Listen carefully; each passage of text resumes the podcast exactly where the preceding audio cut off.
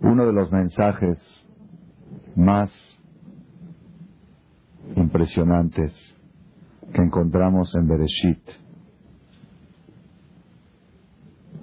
lo vamos a encontrar en la pedazada de la semana siguiente es cómo buscar novia para los hijos.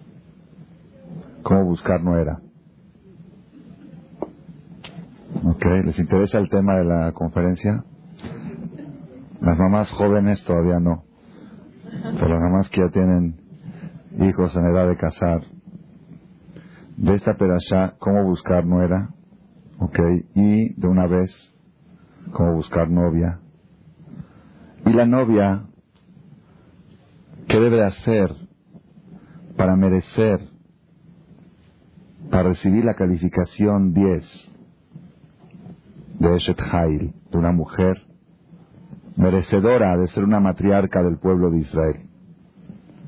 Estos son los tres mensajes más impresionantes que están escondidos en la perashá de la semana siguiente. La perashá Hayes estará en el cuadernito este que ustedes tienen ahí que gracias a Dios empezamos a editar desde la semana pasada, ya es el segundo este, cada semana va a salir uno igual, de Hashem. La, más de la mitad de la perashá, a partir del capítulo del capítulo 24, en la página 273, a partir de ahí, toda la perashá habla del noviazgo de Itzhak Avinu con la futura matriarca Rivka. Con mucho lujo de detalle, con mucha amplitud, la Torah se extiende para contarnos cómo fue el noviazgo de Isaac con Rivka. El noviazgo de Abraham con Sara no sabemos nada. Vaikaj Abraham, Etzaray, Abraham se casó con Sarai y punto. Pero el noviazgo de Isaac con Rivka se ve que es trascendental, que tiene mensaje para la historia y por eso la Torah lo contó con lujo de detalles y hasta aparentemente repetitivo, como ustedes van a ver el que alcance a leer toda la perashá, Entonces yo creo que es un tema interesante. Alguna vez vale la pena esclarecer este asunto. Dice así en la página 274, es el capítulo 24, versículo 1. Abraham Zaken, Baba Yamim, Vadonai Berajet Abraham Bakol. Abraham ya estaba anciano, ya estaba avanzado con los días, era mayor, y Hashem bendijo a Abraham con todo. ¿Qué edad tenía Abraham vino aquí? 140 años. Porque a los 100 años tuvo a Itzhak. A los 37 años de Itzhak fue la Akedah, 137. Y cuando fue la Akedah nació Rivka. ¿Ok? Y después de tres años fue la boda de Itzhak con Rivka. Rivka tenía tres años. Cuando se casó con Itzhak, en ese tiempo se ve que el cuerpo estaba más desarrollado a esa edad. 240 años tenía Abraham Avino, ya es una edad avanzada. Tenía un hijo chavito de 37. Ok. De 40, perdón. Jovencito. Quizá para los tiempos de esa edad. Ok. Y Jacob vino se casó a los 80 y pico. Y Jacob vino 84 años. Entonces Isaac, 40, estaba todavía jovencito. Y Abraham estaba preocupado porque él ya está anciano y luego, ¿quién va a casar a su hijo? Hijo predilecto, el hijo principal, el hijo tan ansiado y esperado, el hijo prometido que Dios le dijo, de Itzhak y Karele Hazara, de Itzhak se va a fundar tu simiente. Todo lo demás, el Ismael y los otros hijos que tuvo, son secundarios. El hijo principal en el cual yo voy a cumplir todas mis promesas y todos mis juramentos es con la descendencia de Isaac. Entonces ese hijo tan importante para Abraham vino, llegó el momento de preocuparse. Abraham vino quería verlo casado. Vayomer Abraham el Abdos de Cambeto a Moshel Sherlo.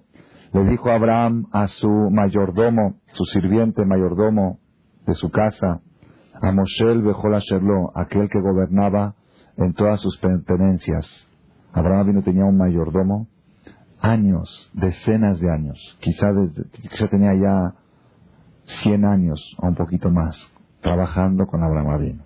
Eliezer. Imagínense, esta muchacha es de confianza, tiene 10 años, 15, 100 años de servidumbre. Abraham vino, no nada más servidumbre, él era también Damesek Eliezer. Damesek Eliezer, la Gemara dice que él transmitía la filosofía de su maestro a los alumnos. Cuando Abraham vino no podía atender gente, él los atendía. Él decía, Abraham vino enseña así, así, así, así. Él era no nada más sirviente así físico y gir, era secretario, era asistente de Abraham Avino. No, Kenanita. Él era nieto de Kenanitas, Eliezer. Dicen que era hijo de, ¿de quién? De Nimrod. Cuando Nimrod lo arrojó al fuego y vio que se salvó, entonces le regaló a su hijo de sirviente, como en forma de, porque estaba admirado cómo pudo haberse salvado del horno. Este Eliezer era tan tan de confianza que tenía las llaves de todos los tesoros de Abraham. Abraham vino era archimillonario. ¿Qué pasó? Abraham vino era archimillonario y Eliezer tenía las llaves y acceso a todos los tesoros de Abraham vino. Todas las finanzas de Abraham vino se manejaron a través de Eliezer. No nada más eso. Cuando Dios le estaba en la perashá hace dos semanas, Hashem le estaba prometiendo a Abraham que le van a hacer un hijo, le dijo Abraham a Dios, ben beti Aparentemente me parece que tú cuando me dices un hijo te refieres a mi secretario, que los alumnos son como hijos. Quizá ese hijo adoptivo, tú te refieres que él va a ser el fundador del pueblo de Israel. A tal grado era de confianza Eliezer que Abraham llegó a dudar que quizá el fundador del pueblo de Israel va a ser este. Ese era su mayordomo, Zekam Beto, a Moshel Bejol Asherlo, el que domina, administra todo lo que él tiene. ¿Qué le dijo? Sim Naya deja Pon tus manos debajo de mi muslo. Era una, un acto que se hacía para jurar. Cuando hay que jurar, hay que jurar por algún objeto sagrado. Hoy en día se jura por el Sefer Torah, por el Tefilín. En el tiempo de antes no había ningún objeto sagrado. El único objeto sagrado era el Brit Milá. Entonces, júrame por el Brit Milá, que era la única mitzvah que tenía Abraham Avinu, que Hashem le dio. Y te voy a hacer jurar por Dios, Dios de los cielos, de lo que Aretz y Dios de la tierra, ese Dios que nada se esconde de él.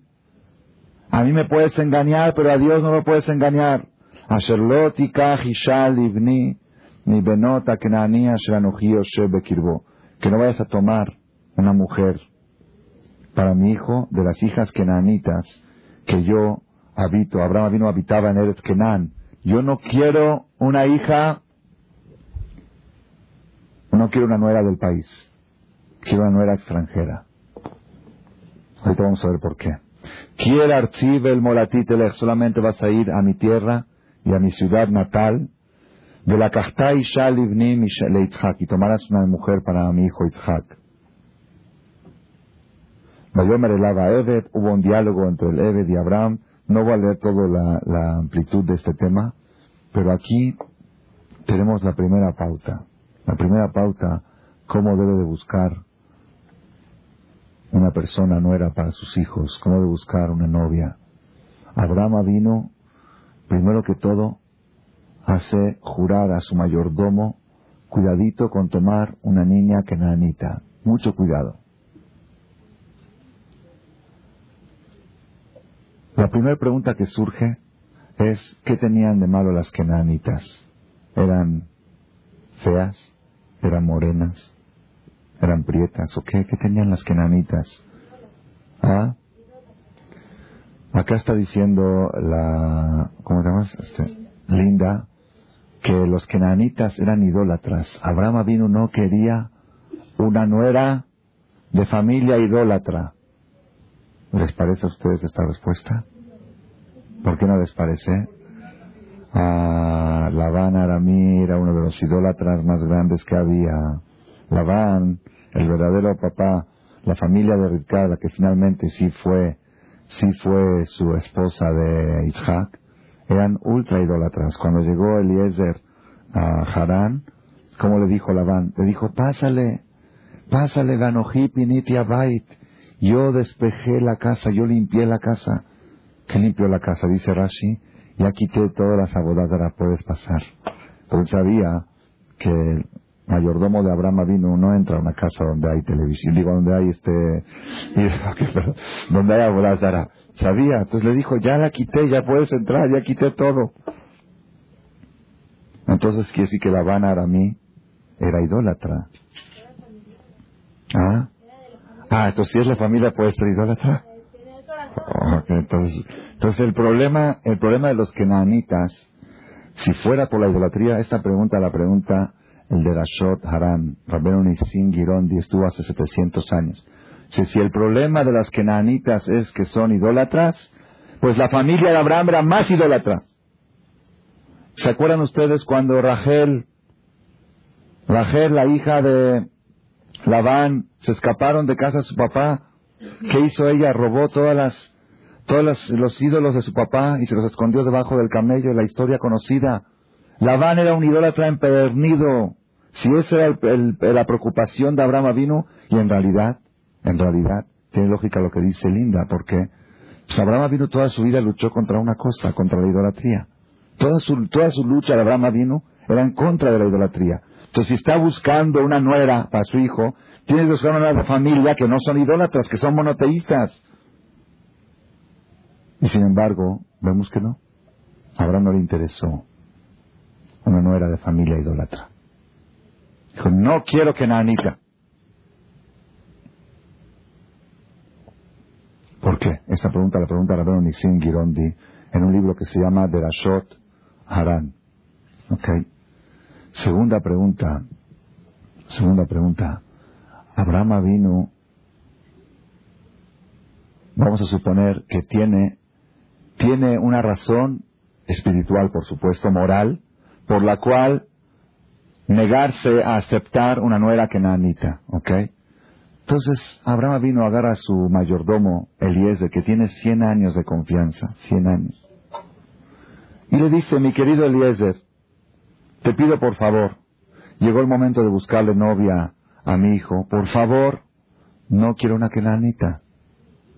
Era suficiente. ¡Júrame! ¿Por qué júrame? Y no más júrame, pon tu mano para jurar por la cosa más sagrada que hay. Ah, oye, ¿qué te pasó, Abraham? ¿Soy un extraño? ¿No me confías? Trillones, billones de dólares yo te manejo y nunca me pediste que te jure.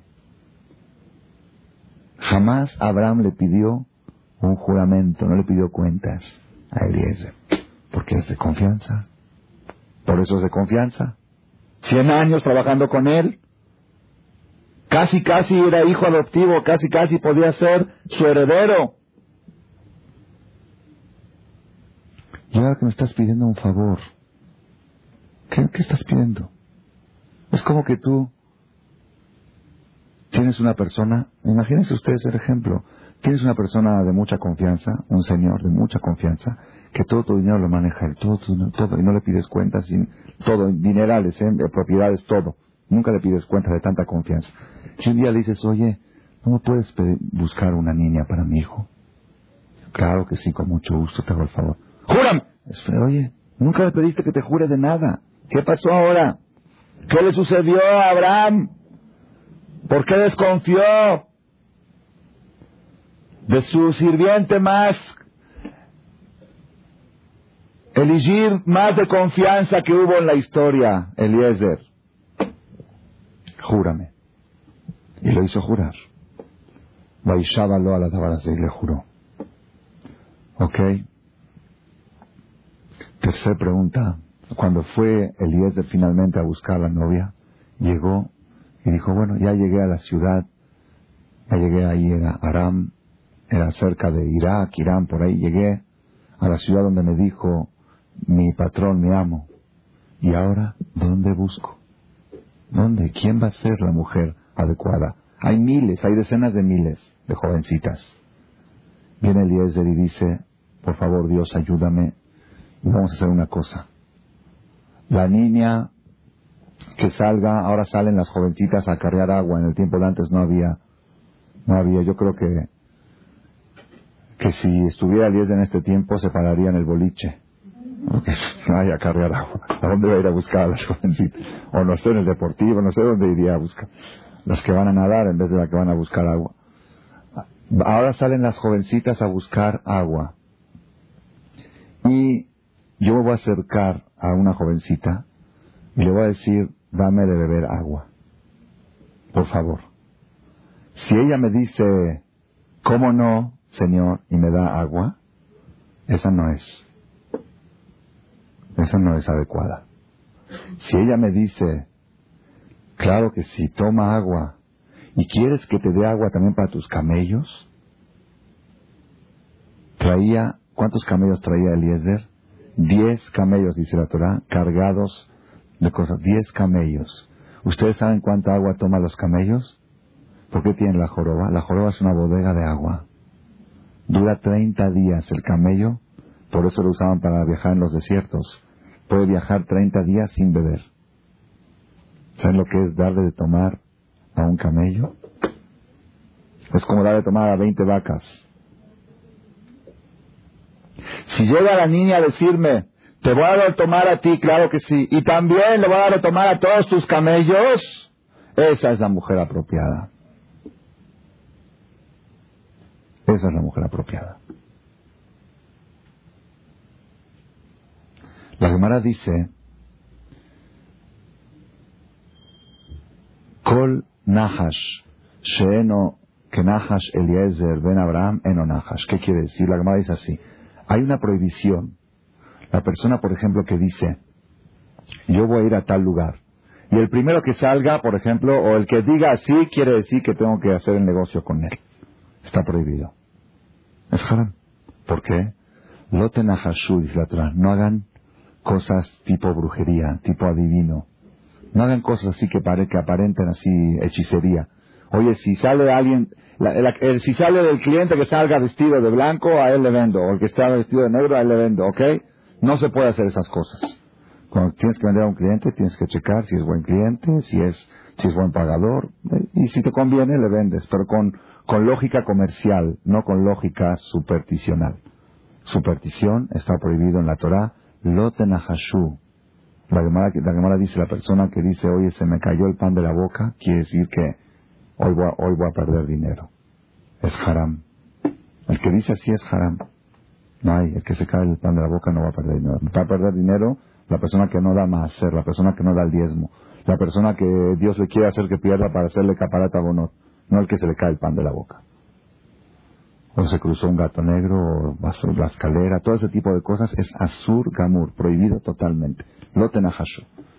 Entonces dice la Gemara, lo que hizo Eliezer se considera hechicería. La Gemara dice, todo el Nahash que es como el de Eliezer es válido. Si no es como el de Eliezer, no se puede, pero el de Eliezer sí se puede hacer. Aparentemente, aparentemente, podría ser que salga una niña defectuosa, una niña que ciega o algo, y que le diga, te doy tomar agua a ti a tus camellos. ¿Ok? ¿Por qué está permitido el Nahash de Eliezer? ¿Por qué el Nahash de Eliezer no se consideraba superstición ni brujería? ¿Cuál es el secreto? Entonces son tres puntos que estamos analizando. Primero que todo, ¿por qué Abraham vino se negó tanto a las kenanitas? Segundo punto, ¿por qué hizo jurar a Eliezer? Y tercer punto, ¿por qué el Nahash, el, el sistema de búsqueda de novia de Eliezer, fue válido. Y fíjense que hay muchas alajot, muchas, muchos reglamentos que se aprenden de Eliezer en cómo debe uno buscar pareja. Cuando Eliezer llegó con los suegros, después que vio a Rivka y que le que pasó la prueba y dijo, le voy a dar a tus camellos, todo, llegó con Labán y con el cuñado y con el suegro Betuel Le dijeron, come algo, Faddal, eran, eran jalab, eran de Oriente, primero todo Faddal, ¿no? Faddal come, ¿y qué dijo? Lo hal quien de baray. No va a comer, primero quiero hablar mis palabras, porque es una estrategia también. Hay veces vas a pedirle algo a alguien, ¿quieres un café? Primero vamos a hablar. ¿Ok? Es porque a veces con el café y todo él siente que ya te, ya, con eso ya te compro. Primero vamos a hablar. Si hay trato, tomamos café juntos. Es una, una, un secreto que nos enseña Eliezer, me dijo un jajam, que él lo usa mucho esto cuando va a pedirse de acá.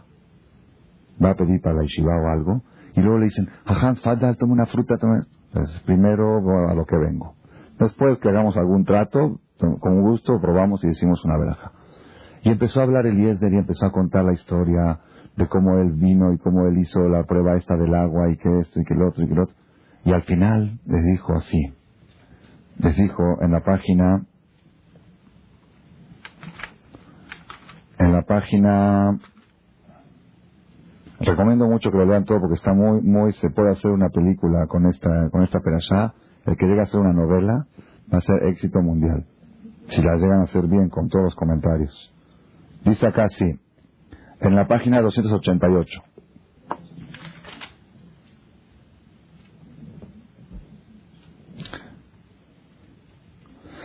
de Atá y ahora después de que yo vi todas estas señales de que Rivka es la mujer indicada. Y Sim Gesed Behemet, si ustedes quieren hacer un favor verdadero con mi, con mi amo, Agiduli, díganme si me van a entregar a Rivka. Veimlo, y si no, inmediatamente, no me den vueltas, no quiero rodeos. Agiduli, díganme ahorita, si no, Vefne al Yamin o al Semol. Me voy a la derecha o a la izquierda a buscar otra mujer. Dice el Sefer Hasidim, escrito por la viuda Hasid hace como 800 años, tiene hay un libro Sefer Hasidim, dice así, cuando uno va a pedir una muchacha para su hijo y le rechazan, inmediatamente que busque otra cosa y lo primero que le ofrezcan cagarle. Como dijo a cada casa aprende. Dijo, y si no, díganme y voy a la derecha o a la izquierda. Inmediatamente no diga no, hay que esperar que se recupere Jazita, la niña, que se sintió, el, muchacho se sintió negado, nada. Inmediatamente te dijeron no a buscar otra cosa, pero inmediato. Así dice acá el Sefer Hasidim que lo aprende de esta perasha. Es una regla y generalmente ese matrimonio es exitoso. Ese noviazgo es exitoso, el que se hace inmediatamente después de recibir un rechazo. Así trae el Sefer Hasidim. Se aprende de esta perasha. Muchos alajot se aprenden de esta perashá. Me estaba enseñando mi mamá Shetifie un libro, cuenta sobre, habla sobre matrimonio, muchas cosas, y cuenta una, así dice que la abuelita, así, el libro escribe la, la, la, la que escribe el libro dice que su abuelita le contaba, que así le, le contó su abuelita de ella, se ve que es una historia muy judía, dice así, en el Talmud está escrito que antes de nacer la persona, viene un ángel lleva este alma ante Dios, o el Talmud dice la gota del semen, ok, el alma ante Dios, y le pregunta, esta gota, este alma, esta vida, que esta persona qué va a ser? ¿Va a ser rico o pobre? ¿Alto o chaparro? ¿Gordo o flaco? ¿Enfermo o sano?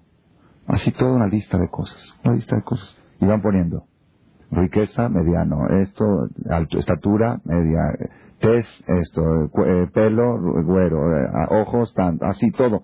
Todo, todo, todo, todo van escribiendo. Ustedes saben que de cada relación hay, dicen los doctores, hay tres millones de posibilidades que embarace de distinta manera. Es decir, depende de qué esperma. El esperma tiene tres millones de, de, posibilidades de embarazo distintos. Que si, si es esto, es ojos azules. Si es, todo eso lo deciden en el Shamaim antes de nacer. Cuando llega el momento que van a decidir, bueno, hay otra decisión también. ¿Y con quién se va a casar? ¿Quién va a ser su pareja?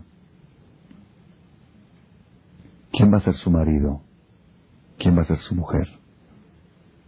La hermana dice, esa 40 días antes que nazca la anuncian. 40 días antes, va Arbaim Yom Kodem no que, no que nazca, antes que se forme Kodem Yetzirat antes que se forme el bebé en el vientre de la madre, los 40 días de gestación, está anunciando en el Shamayim quién va a ser su pareja. Y dice así, así cuenta ahí en ese libro, dice así, Dice, en el momento en que van a decidir esta decisión, es una decisión tremendamente importante. La Gemara dice que Dios se dedica, así dice la que le preguntó una princesa a Rabban Gamliel, ¿qué hace Dios todo el día? Dijo, las tres primeras horas del día juzga al mundo. Las tres segundas horas del día se dedica a repartir parnasá, a repartir el sustento. La hora de trabajo de 10 a 2, la hora que más venden 10 a 1, ok, más o menos, las tres horas segundas del día, Dios está repartiendo parnasá, aquí 200, aquí 300, aquí 500, aquí quítale, aquí ponle, parnasá. Y las otras seis horas restantes, de mediodía hasta que oscurece, se dedica a formar parejas. Dice a formar parejas. A hacer que se encuentre el hombre indicado con la mujer indicada. Porque decidieron que va a ser tal para cual, pero este está viviendo en la India y el otro está viviendo en Argentina o en otra parte. A ver, ve a encontrarlos. Y ve que acepten. No es fácil. Vamos a ver después. Ok. Entonces dice así, dice la, la historia esta de la abuelita que cuenta la historia judía, dice así, que está, que está Hashem sentado en su trono celestial y le están trayendo este alma para decir que va a ser alto, flaco, todo lo que dijimos antes. Y cuando llega el momento de quién va a ser su pareja, quién va a ser su pareja, empiezan a llegar ángeles a votar. Un ángel dice, yo creo que el hijo de fulano. Un ángel blanco está, está recomendando una buena familia. Un ángel negro dice, no, esa señora, la mamá, no merece tener una nuera tan bonita, tan, tan eh, porque ella hizo esto y esto, esto. Yo recomiendo a aquella nuera, ah, esa nuera que la va a hacer sufrir. Así empieza, así empieza el ángeles blancos y ángeles negros empiezan a votar. Bueno, entonces vamos a agarrar ni uno ni otro, vamos a agarrar otra. No, los ángeles blancos defienden, queremos esta. Y así se ponen a dialogar y, y, y todos proponen, proponen. Al final se hace un juicio, Dios juzga y dice, bueno, Silencio, yo voy a decidir quién. Dice, ni esta, ni esta, ni esta, ni esta. Esta. Ok, despáchenla a la sala de partos. Cuando nace este niño, esta niña, crecen, crecen, se tienen que casar porque así está destinado, ¿ok? Dice algo impresionante todas las propuestas que hubo en el cielo de los ángeles blancos y negros, tiene que entrevistarse con ellos, tiene que salir una vez con ellos por lo menos. Porque son opciones, son tentativas. Ahí está que este decía esta, este decía el otro. Entonces, eso de que hay jóvenes que salen con varias muchachas, con varias chavas o chavas con varios chavos, todo eso demuestra de que hubo muchas, muchas votaciones, votaron por muchos, entonces tiene que pasar. Dice, nunca la persona se tiene que ofender cuando le ofrecen a alguien de familia baja. A veces vienen y dicen, oye, te ofrezco tal muchacho para tu hija o tal muchacha para tu hijo. Ay, ¿a mí me ofreces eso? ¿No? ¿Por qué? Ya avanzaste un paso más al noviazgo. Porque tenía que haber esa, esa, esa tentativa y esa negativa. Era parte de, es parte del sistema para llegar al shidduch correcto entre el grupo de los Hasidim, los Hasidim se usa mucho Shadgen. Shadgen son casamenteros. Eso es algo normal. Es, es un, hasta es un business. Así como hay corredor de bienes raíces, hay corredor de parejas. Sí, sí. Sí, su comisión. Y no nada más que le dan su comisión. Nada más que le dan su comisión. Hubo casos, hubo casos, estos son varios casos, pero hay un caso verídico muy conocido de una pareja que tenían 14 años y no podían, no podían tener hijos y no había ni una causa médica, fueron con el Rab Stipe, el Rab Kanievski, y dijo, ¿ustedes le terminaron de pagar al Shadchan? Dice, al casamentero le pagaron toda su, su comisión que le correspondía. Dice, no, es que no nos arreglamos, hubo discusión, que cuánto por ciento, que si mil, que si dos mil, al final no le pagamos nada. Dijo, eso no deja que embarace. Vayan y liquiden la cuenta. Fueron, liquidaron y en menos de nueve, meses ya estaba cargando a un bebé, 14 años sin tener hijos. Es una historia conocida, ¿eh? verídico, se sabe quién es el caso y todo. Es alajá gemura, es ley, que cuando una persona consigue un shidduch para otro, solito tiene que ir el papá de, la, muchacha, el muchacho depende a quién, y decirle aquí está tu, tu, eh, tu comisión por tu trabajo. Ok, si él dice no, yo no quiero cobrar, es otra cosa, te lo puede regalar, pero tú tienes que ofrecer. Entre los Hasidim, los grupos de Hasidim, ellos van con un Shadchan y dice, tengo una hija de 17 años, quiero un muchacho así, así, así, a ver qué tienes en la lista, o a ver qué me buscas, si yo te voy a buscarte, ok, de repente le presenta algo, salen, y no se hizo.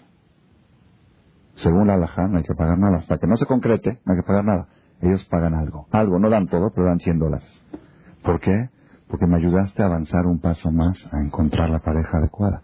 Mi hija tiene decretado que para llegar a su marido tiene que pasar por tres o cuatro. Y si no pasa por los tres o cuatro, nunca va a llegar. Entonces tú subiste un escalón más, avanzaste a mi hija hacia su pareja.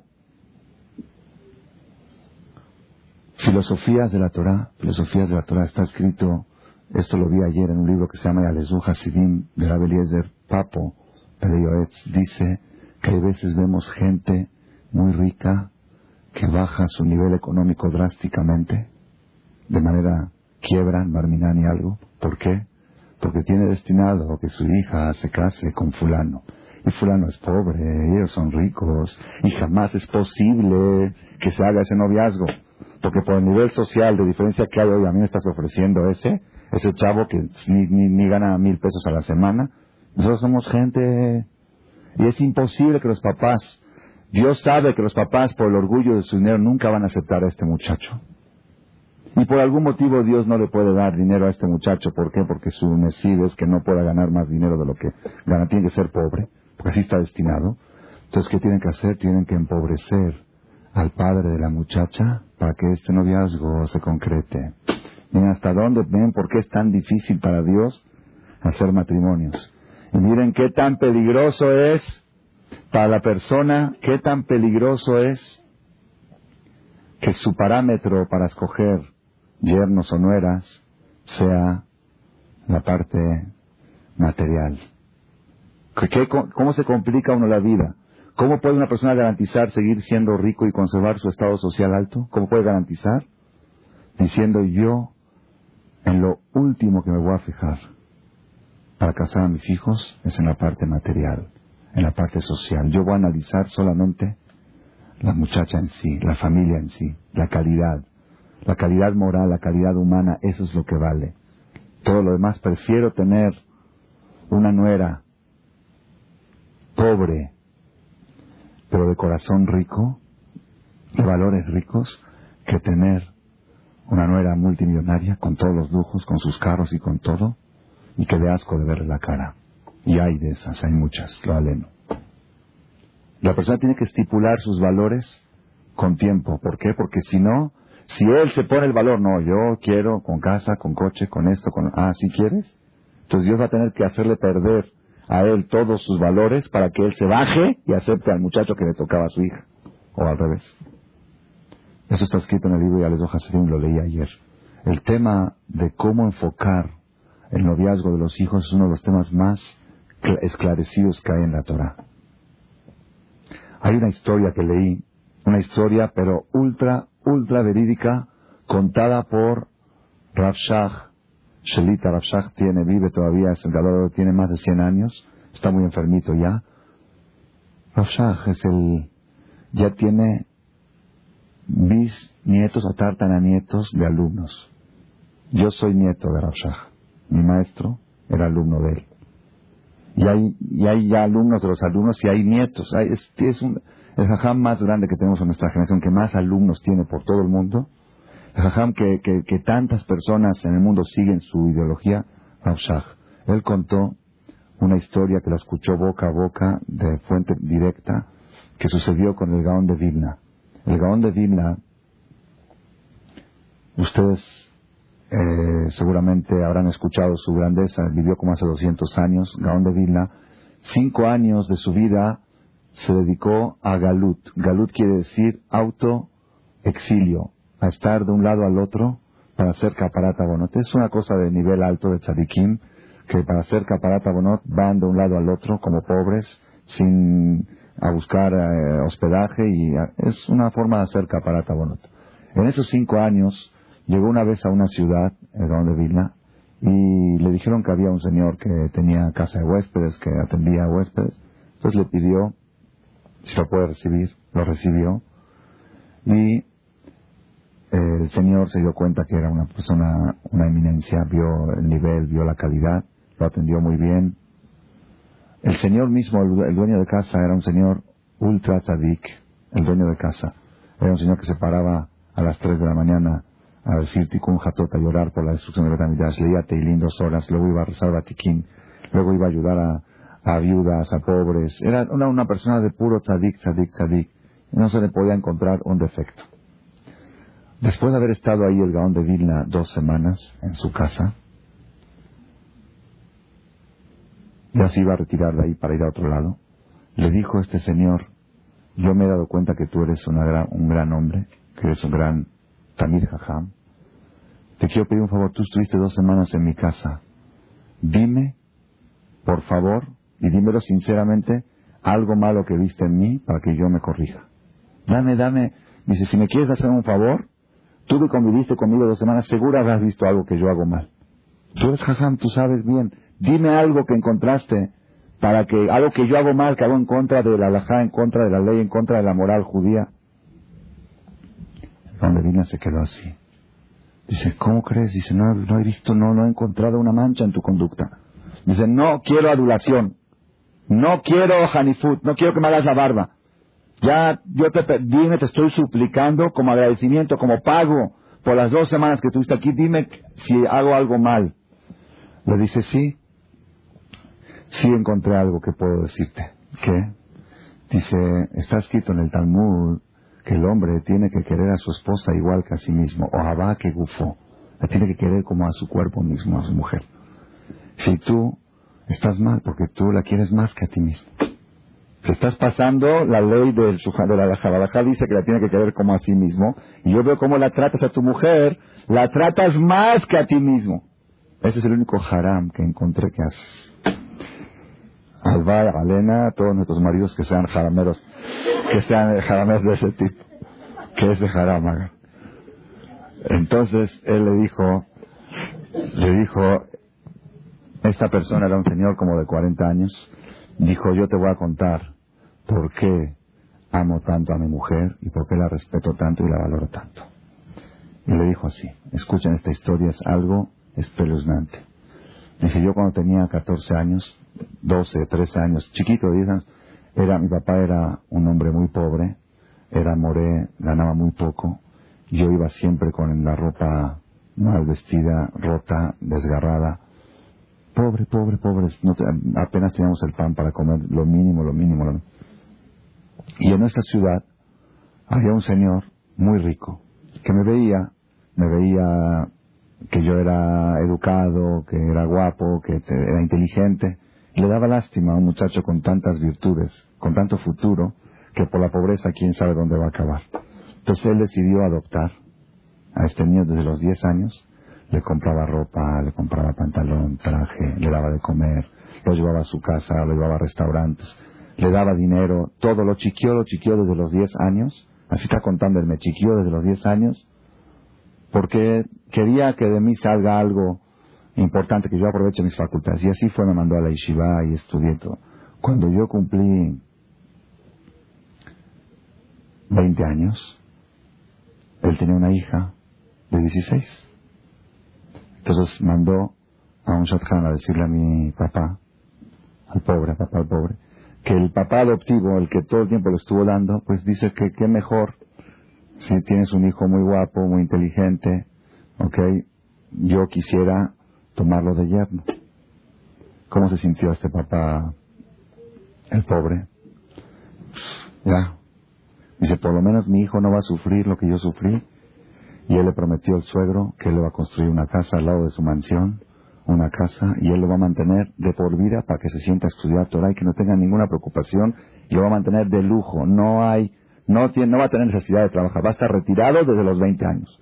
¿Retirado a qué? A estudiar Torah todo el día. A ser un gran, gran, una gran eminencia. Pues todo se vio muy bien.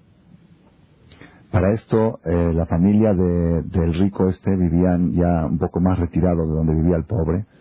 Entonces todo se vio muy bien, hicieron un compromiso, un compromiso formal y pusieron una fecha para la boda, más o menos estipularon X tiempo. ¿Ok? En el Inter, cuando faltaban tres meses para la boda aproximadamente, eh, el novio con su papá, el pobre, dijeron, bueno, quiero ir que vayamos a casa de, de mi futuro suegro, no la conozco porque vivía lejos. Vamos allá para cerrar los, afinar los puntos donde vamos a vivir y la boda y cómo va a ser. Se imaginaban una boda de reyes, una boda de super lujo. Iba a invitar a miles de personas, todo el mundo conocía, daba mucha acá también. Vamos a casa del papá de mi novia para cerrar, afinar los puntos y ya definir todo claro cómo va a ser. Viajaron un viaje de dos días en carreta. Cuando llegaron allá, vieron al papá sentado en el suelo, a la hija llorando. ¿Qué pasó? Entraron ellos para hablar, dijeron, queremos darles la mala noticia que lamentablemente perdí toda mi fortuna en unos malos negocios, todo. La casa esta ya no es mía, ya me la vienen a embargar, me la vienen a quitar. Y a partir de mañana no sé dónde voy a dormir. Yo sé que yo me comprometí con ustedes a darle la dote, a ponerle casa, a mantenerlo, pero no lo puedo cumplir, no tengo con qué cumplir. Yo, de mi parte, les permito que cancelen el trato. ¿Tienen ustedes todo el derecho de hacerlo? ¿Ok? Porque yo no puedo, no puedo, no, no, tengo, no tengo manera de cumplir con mi palabra. Y ustedes tampoco no están obligados a seguir adelante si yo estoy quebrado. Ellos se quedaron atónitos, porque ellos venían a visitar el suero archimillonario, pensaban salir de ahí con 100 mil dólares en la bolsa, nada más que para los gastitos de, del traje de novia y esas cosas. Y se encuentran con este panorama, la niña llorando, el papá sentado en el suelo, justo cuando llegó el momento que necesitaba usar su dinero para el futuro de su familia, Dios se lo quitó. El novio dijo que lo va a pensar, regresó a su casa, lo analizó bien con su papá y con su mamá. Por un lado decían, Jacita la muchacha, ¿qué culpa tiene? Está enamorada, ya estaban ilusionada que se va a casar, ¿qué culpa tiene que el papá le salieron mal las cosas? Por otra parte, el papá le decía, tú eres muchacho inteligente, eres guapo, sabes mucha Torah. Puedes tener, hay muchas hijas de ricos en la ciudad que te pueden querer a ti. No tienes por qué tú irte ahorita. Si vas a casarte con ella, te estás metiendo en un, hoyo. Vas a tener que ir a trabajar para ganar el pan. No había colelín como ahora institucionalizados que uno puede estudiar ahí. Si no había un suegro que tenga la idea de que su yerno estudie Torah, no había forma de seguir. Vas a tener que ir a, a, clavar zapatos, a ser zapatero para poder, para poder sobrevivir. Mientras que yo pienso que tienes un buen futuro y ya tenías la ilusión de un buen futuro. Así como la niña tiene la ilusión de casarse, tú tienes la ilusión de un futuro de ser un jajam grande, de ser un tzadik, de ser un esto. Una cosa, otra estuvieron sopesando las cosas, al final tomaron la decisión, se corta. Se corta ya. Fue Minashamay, fue Capará. Parte de la Capará del suegro es perder a su futuro yerno, es parte de su Capará. Así como fue su Capará de quedarse en la calle pobre, pues parte de su Capará también es Minashamay, así tiene que recibirlo. Yo no tengo por qué este, arruinar mi vida por, por una desgracia que le pasó a él y que le pasó antes de la boda. Canceló la boda. Y efectivamente había cola antes de, de papás que querían a este muchacho para sus hijas. Pero cuando ya vieron que ya estaba enganchada, ya, ya habían venido a pedir y habían dicho, no, ya está apartada, ya está apartada. Ya está apartado mi hijo para... Pero ahorita que se canceló, el papá habló con el Sharhan y le dijo, el casamiento le dijo, puedes avisar que ya no hay nada con mi hijo, que mi hijo está disponible. Efectivamente, al mes, a los dos meses, le cayeron una lista de propuestas, él escogió la mejor, un suegro multimillonario, otra vez con el trato de darle todo a su, a su hija, todo, única hija, casa, mueble, todo, todo, todo, paga de la A a la Z y le da, le pone dinero en el banco y todo, todo, todo, todo. Y en tres meses se hizo la boda. La boda de él con la hija del millonario. Está contando él mismo, ¿eh? Se hizo la boda, una boda, qué lujo, lujo no es palabra. Y se la tuvieron que hacer en una, en el Boulevard de la Luz, hagan de cuenta, en un, en un lugar, en, en el Estadio Azteca, la tuvieron que hacer de tantos invitados que invitó su papá, tanta gente que viene a la boda de, de, de, así es, en la boda de los ricos que son ballets de acá. En Estados Unidos me enteré hace dos semanas, uno de los, de los diez ballets de acá, filántropos más grandes del mundo, que dieron en los últimos diez años 20 millones de dólares, salió un, reportaje, lo tengo arriba, uno de ellos casó a su hija, en la boda de su hija, era todo el tiempo, entraban miles de personas y todo el que venía recibía mínimo 500 dólares. Todo el que ponía la mano iban 500 dólares. Así, así aventaba el dinero. Para lo que sea. Sin preguntar para qué. Si ya venía un jajá más grande le daba 5 mil. Pero así cualquiera que venía, me voy, yo necesito para, para casar a mi hija, toma 500. Así, sin, sin preguntar. De ese tipo de boda hizo el suegro de él. Una boda ostentosísima, pero bien buena, en buen plan. ¿Ok? Y él, feliz, se casó. Sheba Berajot, cada Sheba Berajot era otra boda, con orquesta, con música, los siete días.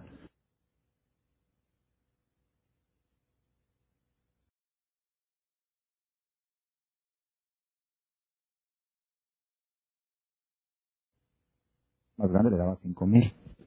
Pero así cualquiera que venía, me voy, yo necesito para, para casar a mi hija, toma 500. Así, sin, sin preguntar. De ese tipo de boda hizo el suegro de él. Una boda ostentosísima, pero bien buena, en buen plan.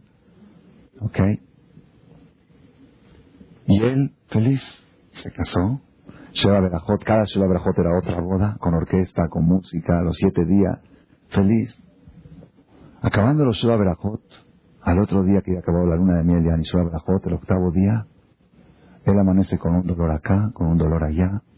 Doctores, ¿qué tiene? No sé, análisis, revisan acá, revisan allá. No dan con lo que tiene. No dan con lo que tiene, se siente mal, calentura en la cama, no se puede parar, la calentura no se le quita. Le dan, el novio le dan medicinas, no se le quita. La ex novia estaba ya llorando en la otra ciudad, ¿ok? Porque había llegado la fecha que tenía que casarse ella y ella estaba pensando qué va a comer mañana, qué pan va a comer mañana. Y él, yerno de archimillonario, postrado en la cama, su cuerpo se le empezó a llenar de granos, un tipo de lepra que no tenían medicina contra ella. Los doctores empezaron a buscar, el suegro trajo a los mejores doctores del mundo, del mundo, los doctores de los reyes, de los presidentes, trajo para curar a su yerno. Nadie pudo. Después de seis meses, estaba flaco, daba asco verlo. Estaba como inválido, postrado en la cama. Pues el suegro, Jaldito, hija única, ilusión de ver a su hija feliz. Seis meses de casada y un marido así, como parece un viejo de 80 años. Pues la verdad no, no para ese yerno él casó a su hija. Fue él a exigir el divorcio. Porque ya los doctores dijeron que necesitaba estar en un hospital aislado, necesitaba estar, es más, lo tuvieron que llevar creo que al Quinis, a un lugar así porque contagiaba, era, estaba tremenda la cosa, hicieron un dintorá y tuvo que ser así, le tuvo que dar a fuerzas el divorcio a su esposa. Recién casados, primer año de casados. Ahora miren la, la situación, el enfermo, leproso, sin un peso, pobre y divorciado. Ahí estaba en el CNIS, le dieron un lugar en el CNIS, había ser un lugar como tipo para gente así que no tiene dónde estar desahuciada. Lo pusieron ahí un tipo asilo, ahí cerca al lado del CNIS, estaba ahí tirado, vivía de limosnas, la gente le traía el pan, le traía así, si un día no le traían se quedaba sin comer, ya no había quien pague sus gastos médicos, necesitaba tratamientos, no había quien, quien le pague, estaba la situación tremenda. Está contando él. Tenía él 22, 23 años y estaba tirado como una jerga. no había, no se veía, no se veía luz el camino de él. Así estuvo cuatro años. Un día se le acercó, cuatro o cinco años, un día se le acercó un amigo de él y le dijo, un amigo, una persona, y le dijo, oye, ¿qué estás tú aquí postrado, tirado? Tú necesitas tratamiento. Y así, pero no tengo dinero. Dice, ¿por qué no sales a juntar a pedirte de acá? La gente, cuando más de verte, de verte tan sufrido, de verte como te ves, Que le da lástima y te va a dar tzedakah. El pueblo de Israel tiene un corazón bueno. Sal a juntar.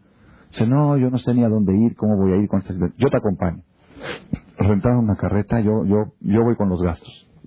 Rentó una carreta y salieron de pueblito en pueblito a juntarse de acá. Iban, juntaban de acá, juntaba acá 100 pesos, sacaba 200 pesos, gasto, juntaba para una terapia, hacía la terapia, luego salía otra vez a juntar para la otra terapia, y así estuvo como seis meses juntándose de acá y haciendo tratamientos. Y así más o menos estaba la situación controlada, pero seguía enfermo, enfermo. Este acompañante le dijo, oye Roji, yo me ofrecí a ayudarte, pero si también tengo mis cosas que hacer, tengo ya seis meses entregado a ti, ya no te puedo seguir acompañando más.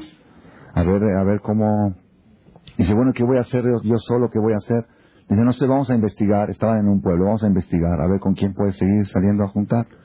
Llegó a un lugar, subió a una carreta y vio a un señor que estaba así avejentado, muy así chupado. Dijo, ¿tú qué vas? Dice, yo voy a juntarte de acá. Dice, ¿puedo ir contigo? ¿Puedo ir contigo? Dice, sí, vamos, vamos juntos. A donde tú vas, ¿puedo yo también pedir? Sí, yo pido para lo mío y tú pides para lo tuyo y no sé qué. De Kitsur, estaban ahí sentados en la carreta, el otro ya se fue, se volvió, el acompañante se volvió y él iba con este señor viejito, pobre, que estaba yendo de ciudad en ciudad, iban juntos. Mientras iban, pedían de acá, cotorreaban, platicaban. Dice, ¿y tú qué? A ver, ¿tú para qué juntas? ¿Y tú qué tienes? ¿Y tú de dónde vienes? Entonces el señor avejentado empezó a contar. Yo era un señor archimillonario, muy rico. Y tenía una hija única. Y la comprometí con un muchacho que yo lo había adoptado desde los 10 años. Yo le había dado todo. Ok. Y tres meses antes de la boda, cuando vinieron a pedirla ya oficialmente para cerrar trato, yo quebré, perdí todo lo que tenía, me quedé en la calle. El novio, con razón, yo le dije que tiene la razón si quiere cancelar el trato. Canceló. Mi hija se quedó sufriendo, llorando día y noche, inconsolable, porque aparte de pobreza sola, ¿quién se va a casar con ella? Su amado, su prometido la dejó, se sentía defraudada, se sentía, aunque lo entendía, pero se sentía mal, se sentía mal, una sensación de una niña, de una mujer. Mi hija tiene ahora 26 años, no veo chance que la pueda casar, yo estoy avejentado, estoy pobre, camino y a mi esposa falleció, lo aleno dice él cuenta, me quedé, se quedó mi hija huérfana, yo me quedé viudo, pobre, ¿ok? Y estoy de pueblo en pueblo juntando para comer y para que si algún día Dios me dé la suerte, que lo veo muy difícil, que pueda yo casar a mi hija. Ese cuando escuchó esto se puso a llorar. Le dijo, yo soy quien iba a ser tu yerno. Dice, ¿qué? No puede ser, no te ves. Le dio todos los datos. No se veía, ya estaba cambiada su cara de tanta enfermedad. Se abrazaron los dos, se besaron y decidieron casarse. Ahora son los dos pobres y enfermos, pobre con pobre. Hicieron la jupá en el Knis y el banquete mandaron invitación a 30, 40 personas y pidieron por favor que cada quien traiga su comida. Uno trajo tomate, otro trajo cebolla, así, hermano, es así. La nibola de pobres. Vinieron la gente pobre de la ciudad, jazitos, no tienen ni para hacer que ni no había ni eso antes tampoco. Entonces cada quien trajo, uno trajo cebolla, otro trajo tomate, otro trajo tortilla, otro trajo frijol, otro trajo, alguien trajo lo que sobró de Shabbat un poquito, hicieron un banquete a nivel ultra pobre y se casaron. Se casaron, vivieron ahí también en el Knis, les prestaron un cuartito. Desde el día que se casaron, empezó a mejorar el estado de salud. De este, él está contando, mi estado de salud empezó a mejorar, se le iban quitando los granos, la lepra, sin terapia, solito. Día a día iba mejorando hasta que sanó, se hizo fuerte. Su suegro le empezó a ir mejor. Él empezó, dice, yo empecé a trabajar, me empezó, empecé a ver de en lo que metías hacía oro, me hice archimillonario yo mismo, tengo esta casa de huéspedes y tengo a mi mujer y a mi familia con mis hijos. ¿Cómo quieres que no la quiera a mi mujer más que a mí mismo? Si Dios me enseñó con carne propia lo que vale esta mujer, y lo que sufrí yo para llegar a este matrimonio, para llegar a entender que esta era mi mujer adecuada. Eso es un ejemplo, esto lo contó Rabshah verídico de la época del Gaón de Vilna. Es un ejemplo de cómo la persona debe de saber cuando va a tratar shidujin, cuando va a tratar noviazgos, lo último, lo último que debe considerar es la situación económica, la situación social. Fijarse en lo que se fijó Abraham Avino. ¿En qué se fijó Abraham Avino? ¿En qué se fijó Abraham Avino? Dice el Ran, Nisim, dice así, las kenanitas eran idólatras. Y la familia de Abraham vino también eran idólatras. Labán y Betuel, los sobrinos de Abraham vino y tío, eran, los primos eran idólatras. Entonces, ¿por qué Abraham vino? Le dijo a Eliezer, no agarres para mi, para mi hijo una mujer de Kenan, agarra de mi familia si eran idólatras.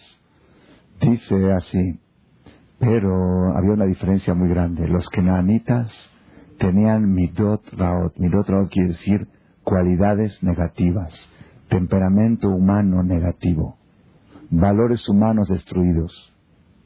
Y la familia de Abraham, aunque eran idólatras, pero tenían midotobot. Midotobot quiere decir buena calidad humana. Abraham vino dijo, Kilkul bedeot, así dice el rabino Nisim, Kilkul bedeot. Cuando una persona tiene ideas chuecas, ideas equivocadas, se pueden cambiar. Cuando una persona es idólatra, se puede cambiar. Pero Kilkul midot, cuando la persona tiene sangre equivocada, sangre cruel, sangre malvada, sangre negativa, es muy difícil cambiar, es casi imposible cambiar. Por eso yo prefiero que tomes una niña idólatra, pero de, buen, de buena sangre, de buena calidad humana, a que tomes gente que sean religiosa, pero de mala calidad. ¿Por qué? Una persona que tiene buena calidad humana, al final tú le demuestras sus errores en ideas y al final reconoce. Y eso lo vemos nosotros en los seminarios. En los seminarios que hacemos para Ballet Shubá, cuando exponen toda la verdad con toda la claridad del mundo, que ya no es, indiscutible, ahí te das cuenta la gente de sangre A positiva o de A negativa. Ahí te das cuenta, porque la gente de sangre A positiva, la gente que es buena, que es buena nada más que está equivocada. Cuando demuestra la verdad, al momento cambian. La gente que es, que es mala, que es caprichosa, que es terca, que quiere seguir entercada en sus cosas, ¿y por qué? Espantan, asustan, ya, vuelve a lo mismo. Abraham vino sabía, si encuentras una mujer con buena calidad humana, con buenas cualidades, si está equivocada filosóficamente le explicas, la aclaras y se endereza. Por eso yo quiero buscar mi dotobot. Quiero buscar buena calidad humana. Hashem escogió a Abraham vino por su calidad humana. De su calidad humana llegó a su calidad divina. Llegó a acercarse a Dios. De adaptarle a la jacamoja. Ese fue el secreto. Yo me acuerdo una vez, cuando estaba en la época que tenía que buscar pareja, estaba en Israel, yo tenía siete años estudiando en la Yeshiva en Jerusalén, fui a consultar con el Rab Steipel, el Rab Kanievski, era, era la eminencia más grande que había, ya falleció, todos dejó de entrar con él tres veces, cada vez que entraba con él me metía a la tevila antes, era una, era estremecimiento estar sentado al lado de él, era una kedusha, una santidad, algo, algo impresionante, impresionado te leía los pensamientos, el papel, lo que estaba dentro del papel, y cuando traía un escrito que lo escribió una mujer, dice yo no leo escrituras de mujer. Porque le provoca pensamiento. No sé por algo, no leo escrituras de mujer. ¿Cómo sabe? Entonces, si la mujer quería pedir algo, tenía que decirle a su marido que le escriba. Cuando decían, le traían papel, decía, esta persona está enfermo en Estados Unidos, dice, este es el Shabbat. Tiene que cuide Shabbat. ¿Cómo sabe Jajam? Ahí, ahí ves las luces de las letras, ¿no ves? ¿No ves que aquí está esta letra está más iluminada que la otra? ¿Qué iluminada ni iluminada? Era impresionante. Yo entré con él tres veces para pedir consejos. Una de las veces que entré fue para pedir consejo con respecto a noviazgo. Le dije, Rab, ¿qué debe de buscar un Bajur Yeshiva que tiene, quiere carrera de rabino, quiere carrera de jajam? ¿Qué debe buscar en una mujer? Yo sabía las bases que sabía, que tenía que buscar una mujer que quiera que su marido estudie, que lo quiera apoyar, que esté dispuesta a vivir en situaciones con un sueldo de abrej, que es, no hay lujos, no hay cosas, ok. Yo sabía esas bases, ¿no? Pero quería escuchar de su boca. ¿Qué debo de buscar en una mujer para casarme? Y me dijo así, Dijo, Rak, tres palabras me dijo, Rak midotobot. Solamente buenas cualidades. Solamente. Me, quedé así, me quedé así.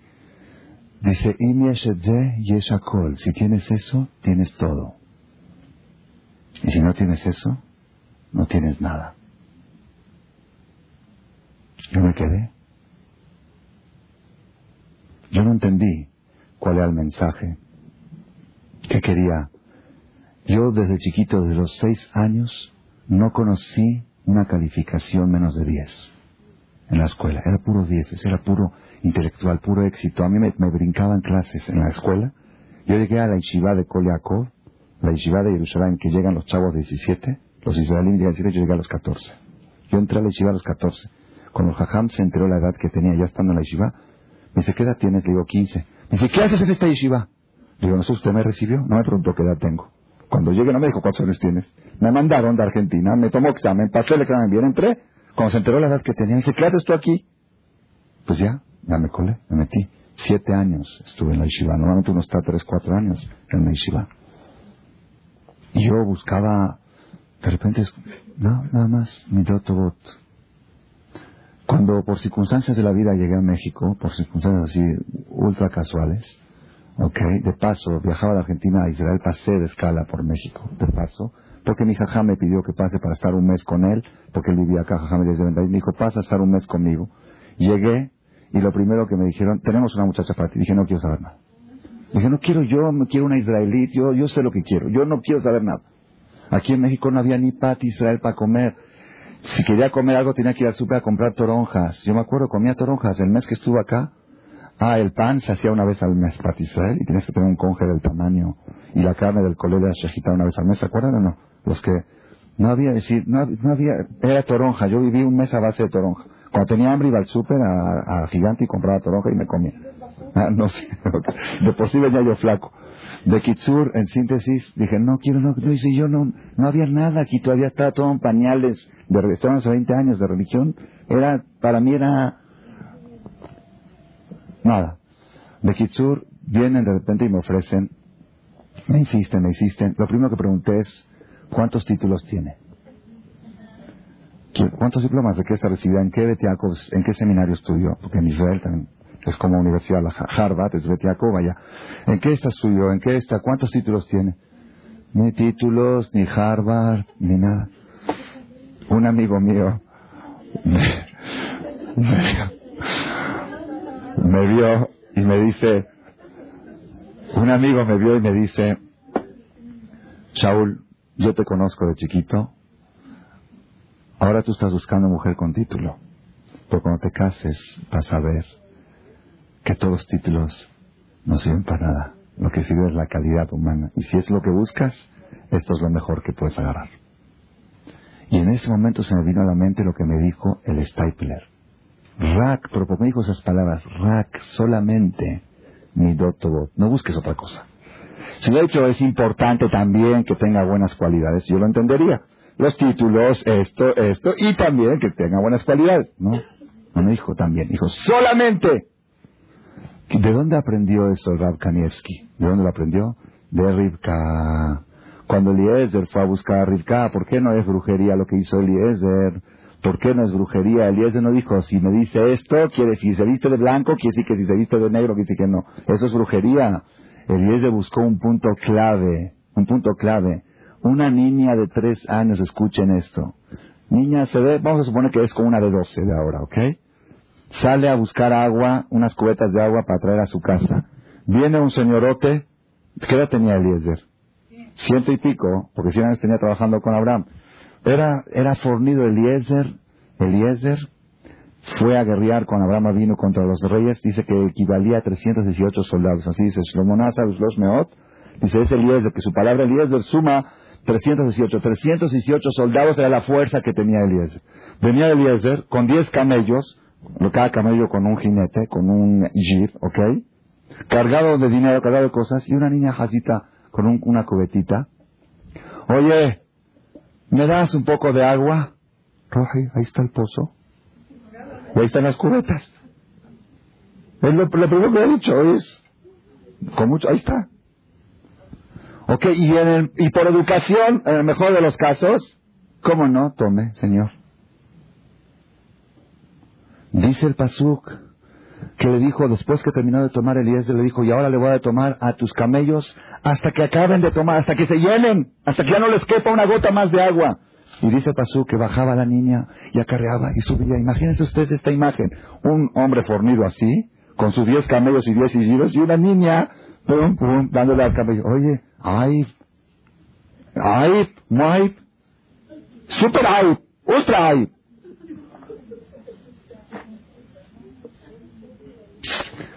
Eso es Leptov, eso es Midotobot. Me vale Aib o no Aib, me vale a quién le hago el favor, me vale si merece o no merece, me vale si es fuerte o es débil, me vale todo. Me pidió un favor, yo estoy a la orden. Ese es el ejemplo de aquella persona que borró el ego de sus conceptos, no existe el yo. Toda su vida es dar. Y cuando da se siente realizado. Y cuando no da se siente fracasado y frustrado. Esa es la calaña de Abraham vino. Ese es el Abraham vino que estaba sentado a los 99 años, el tercer día del Brit Milá, herido, dolorido, con calentura, con un sol infernal y sufriendo porque hoy no atendió huéspedes. Oye, Abraham, ay, para atender huéspedes en esta situación. Que hay ni hay. Yo un día que no ayudo a alguien es un día frustrado, un día perdido. Dejarán tener el negocio, un negocio tan precioso y que no venda. ¿Cuál es la venta para Abraham vino? Ayudar a alguien. Vive para ayudar. Vive para dar. Es el ejemplo que vio en. Dijo, esta es la adecuada. Oye, pero son idólatras. La idolatría se resuelve fácil. Si tiene este, esta, esta calidad humana, todo lo demás se resuelve fácil. Y esto es, esto es lo que, lo que Eliezer, ya vamos a contestar las tres preguntas. ¿Por qué no quiso que Naanitas, las que Naanitas no interesaba si eran idólatras o no? El punto era, era mala calidad humana, era calidad egoísta, calidad materialista, calidad primero yo, segundo yo y por último yo. La familia de Abraham Avino tenían esta, esta sangre, este carácter, este temperamento. ¿De qué? De vivir para el prójimo, vivir para dar. El dar que sea parte de su esencia, que se sienta frustrado cuando no da. Por eso mandó a buscar a su familia. Y esa fue la prueba que puso Eliezer. Si me da agua, es por educación. Pero si me ofrece para los camellos, es porque vive para dar. Y si vive para dar, esta puede ser matriarca de Israel. En Hala, mi abuelita me contó en Sham, en Damasco, mi abuelita materna es de Damasco, cómo probaban a las novias, cómo probaban a las nueras. Cuando entraba a casa del novio, la suegra, ¿cómo sabía si esta es buena muchacha o no? Dejaban tirado en el suelo una escoba si la brincaba, no sirve. Si la levantaba, adelante. Así me contó mi abuelita, así probaban a las futuras nueras. Si entraba la, eh, así, ok, afuera. Si se agachaba con toda, con toda, se agachaba y levantaba la escoba, esta es la nuera, adecuada. ¿Y a los novios cómo los probaban? ¿A los yernos cómo los probaban? Les ponían una canasta llena de frutas, con todas las complicaciones de las verajot que pueda haber, con uva, con dátiles, con adama, con shakol, con aez, con mesonot, y a ver si sabe qué verajá tiene que decir primero. Si sabe qué es primero y qué es segundo y dice la verajá en el orden correcto, quisi que es un buen hatán. Adelante. Así probaban en Damasco a los novios y a las novias. Me contó mi abuelita. Moray Brabotay, la última pregunta, ¿por qué le hizo jurar a Eliezer? Su sirviente de confianza. ¿Por qué lo hizo jurar? Acá viene el último punto importante de la charla. La persona tiene que aprender de esta perashá, aparte de aprender cómo casar hijos y qué buscar en una nuera y qué buscar en un yerno, aparte de todo eso, tiene que aprender un punto muy importante, que es confianza y confianza y confianza únicamente en cosas materiales, en cosas espirituales, no confío en nadie en mi mayordomo que era hijo adoptivo, que era su asistente, era su secretario, que casi casi Abraham pensó que iba a ser su heredero. En él no confío. Cuando se trata de cosas espirituales, no confío en nadie. De su hijo. Oye, ¿quién es? ¿En qué escuela está tu hijo? Ay, ¿es buena? Dicen. ¿Y quién es el director? Uno. Y el Moré, uno, de Trajión de Israel. Y la psicóloga, una. Llega el niño y nos cuenta que la maestra les dijo, la morada esa traída del kibutz, les dijo que le va a dar clase de Yom Kippur. Diga clase. En una escuela de esas de judíos. Le dice, escuela donde asisten judíos, que lo último que enseñan es judaísmo, pero les tienen que enseñar Kippur.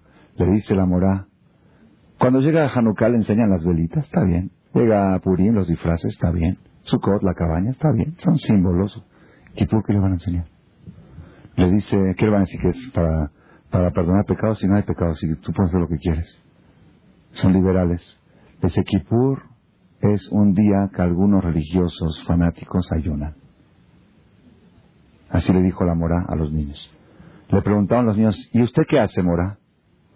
Dice, yo me voy a la Merced, me compro mi cerdo y me voy a la marquesa y me como cerdo asado en Kippur. Es, lema de los gilonim izquierdistas en Israel, Shomer Atzair, comunistas, comer picnic de cerdo asado en Yom Kippur.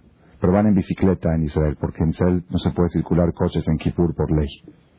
Por ley no pueden circular carros más que de policía y de ambulancias.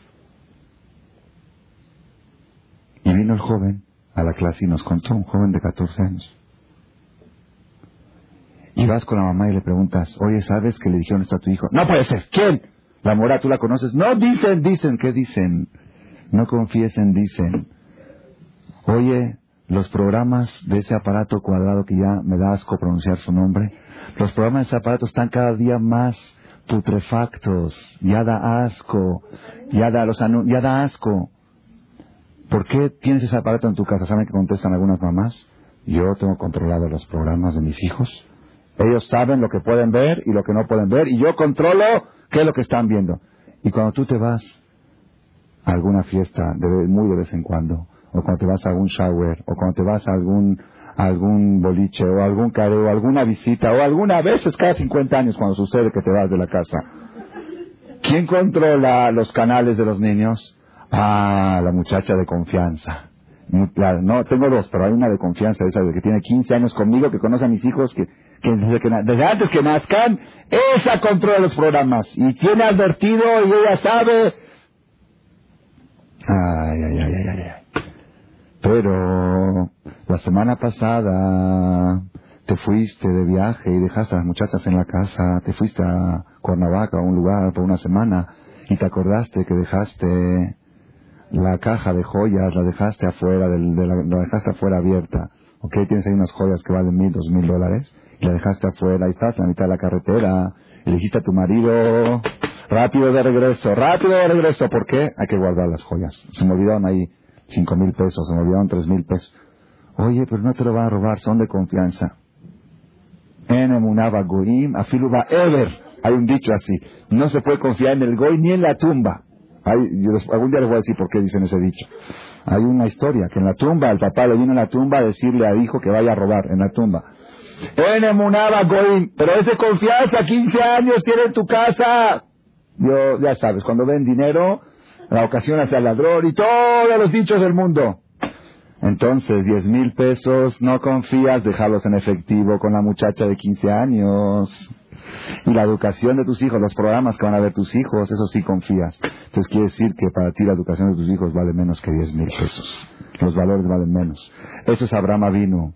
Abraham dijo a Eliezer, tú puedes manejar millones de dólares y nunca te voy a pedir cuentas, pero la educación de mi hijo, júrame, y júrame por lo más sagrado que hay. No confías en nadie, ni en mi sombra confío. ¿Me juras? En el juramento sí confío, porque yo sé que tienes miedo de pasar el juramento. Ese es el musar de todo lo que hablamos hoy que aprendemos. La persona tiene que saber en qué se puede confiar y en qué hay que desconfiar. En todo lo material puedes confiar. ¿Por qué? Porque al fin y al cabo nadie te puede quitar nada lo material. Nadie te puede hacer daño. Lo que te toca, te toca. Y lo que no toca. Entonces, si un día te olvidó algo y la gira está ahí, digo, bueno, está bueno. Si me lo llegan a robar, que sea acapará. Y si no me toca, me toca. Y si me toca, ahí, ahí usa la fe, ahí usa la confianza. Pero cuando se trata que dejaste a la muchacha con tus hijos sola y que puede enseñarle cosas y Barminan, cosas que enseñan, Me contó un alumno que viene aquí, creo que está aquí alguien. Dice que él de chiquito, como era hijo de rico, siempre mandaban con chofer a todas partes. Chofer, chofer, a todas partes. Dice Jajam, no se imagina los lugares que me llevaba. Dice, no le puedo repetir porque le va a dar asco y se va, va a vomitar. Niño de 11 años. Dice, ¿cómo puede una persona confiar? Dice, son los giros son lo más, es lo más bajo que hay. No, pero él controla que el hijo, él controla que el hijo no vea, no vea programas eh, de, sexo. Tenemos que saber, Rabotay, en qué confiar y en qué desconfiar. La persona tiene que estar como un león. Hoy en día la situación está muy difícil, cada día está más difícil, cada día la juventud está más podrida, cada día la sociedad está más asquerosa, ya las cosas que se escuchan no se pueden ni escuchar, hay que, está, hay que caminar tapados los oídos. Y no creer, casi, no creer por la sonará, pero sospechar y cuidarse, sospechar y cuidarse. Ayer llegó una, llegó una, una pareja, me hablaban por teléfono así desesperados, venían de, venían en la carretera.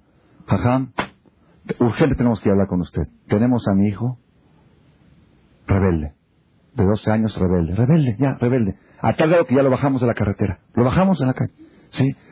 Y si ya no se puede, groserías, esto, el otro, faltas de respeto, esto, el otro. Dice, ya no quiere a la yeshiva porque ellos lo cambiaron a la yeshiva hace seis meses. Ya no quiere a la yeshiva, ya se quiere salir. Cuando la mamá dice que la yeshiva es buena escuela, él dice mentira, saquen a sus hijos de ahí. Así, dices, ya, ya, ya no sé qué hacer con él. Ya a tal grado que lo bajamos de la carretera. Le digo, ¿y de dónde vienes? Me dice, ¿a dónde te fuiste a pasar fin de semana? Dice, vengo de Acapulco. No les dije nada. No les dije nada. Dije, bueno, los recibo dentro de una hora. Cuando llegaron, ya hablamos y todo. Después ya se fue el niño. Se fue, el niño estaba llorando y de veras cosas muy feas. Ya se fue el niño y me quedé hablando con ellos. Les dije, la verdad, la verdad. Ah, le dije, dime, eh, ¿tu hijo ahí qué vio ahí? ¿Qué vio? ¿Vio, a Rashach? ¿Vio a Ham Shabbat? ¿Qué vio ahí? Dime, ¿qué, ¿qué ejemplos vio ahí? ¿Qué cosas vio? ¿Vio mujeres en traje de baño? ¿Vio arayot? ¿Vio discotecas? ¿Vio esto? ¿Qué, qué, ¿Cómo puedes tú darte el lujo, como está la situación hoy en día? Me dices que nosotros no somos tan fanáticos, no somos... Le dije, hoy día lamentablemente es una realidad, hoy en día es lamentable, es una realidad lamentable. Se está acabando el término medio, ya no están quedando medios. Ya no es como antes, que uno podía conservarse acá y allá. Ya no hay, es Barmina no acá o allá, pero con una diferencia astronómica. Dije, tienen que ustedes definirse, ya son Shomer Shabbat, ya cuidan Kasher, ya metiste a tu hijo a la yeshiva, stop, basta. Ciérrale todo, quítale el aparato maldito de la casa, quita esas cosas que puedes pretender, que les enseñan, que ven, qué ejemplo toman. Eso es la persona, más vale. Yo sé que es difícil, a veces la persona tiene que sacrificar, tiene que, prescindir de cosas que está acostumbrado, la presión social también, eh, ya te hiciste religiosa, ya quitaste esto, ya no vas acá, ya no vas allá, que esto, que lo deja jamita, rabanita, no sé qué, todas las palabras que te digan, ¿saben qué tienen que decir la persona cuando le dicen todo eso? Por dentro decirlo. No, no. Ríe último, ríe mejor. Ríete, ríete. Vamos a ver quién se va a reír al final. Más vale llorar ahora y reír después que querer reírse ahora y después ya lágrimas que ya no sirven. Hashem Baraj que todos nosotros sepamos tomar el mensaje de esta perashá. Léanse la perashá esta semana, ahora no hay pretextos, viene traducida, fonetizada, comentada, como la quieran. Y de Hashem Baraj, que Hashem nos dé a todos el dejud de casar a nuestros hijos bien, con buenas, con buenas parejas, de Baraj, y siempre en el camino del bien. Amén.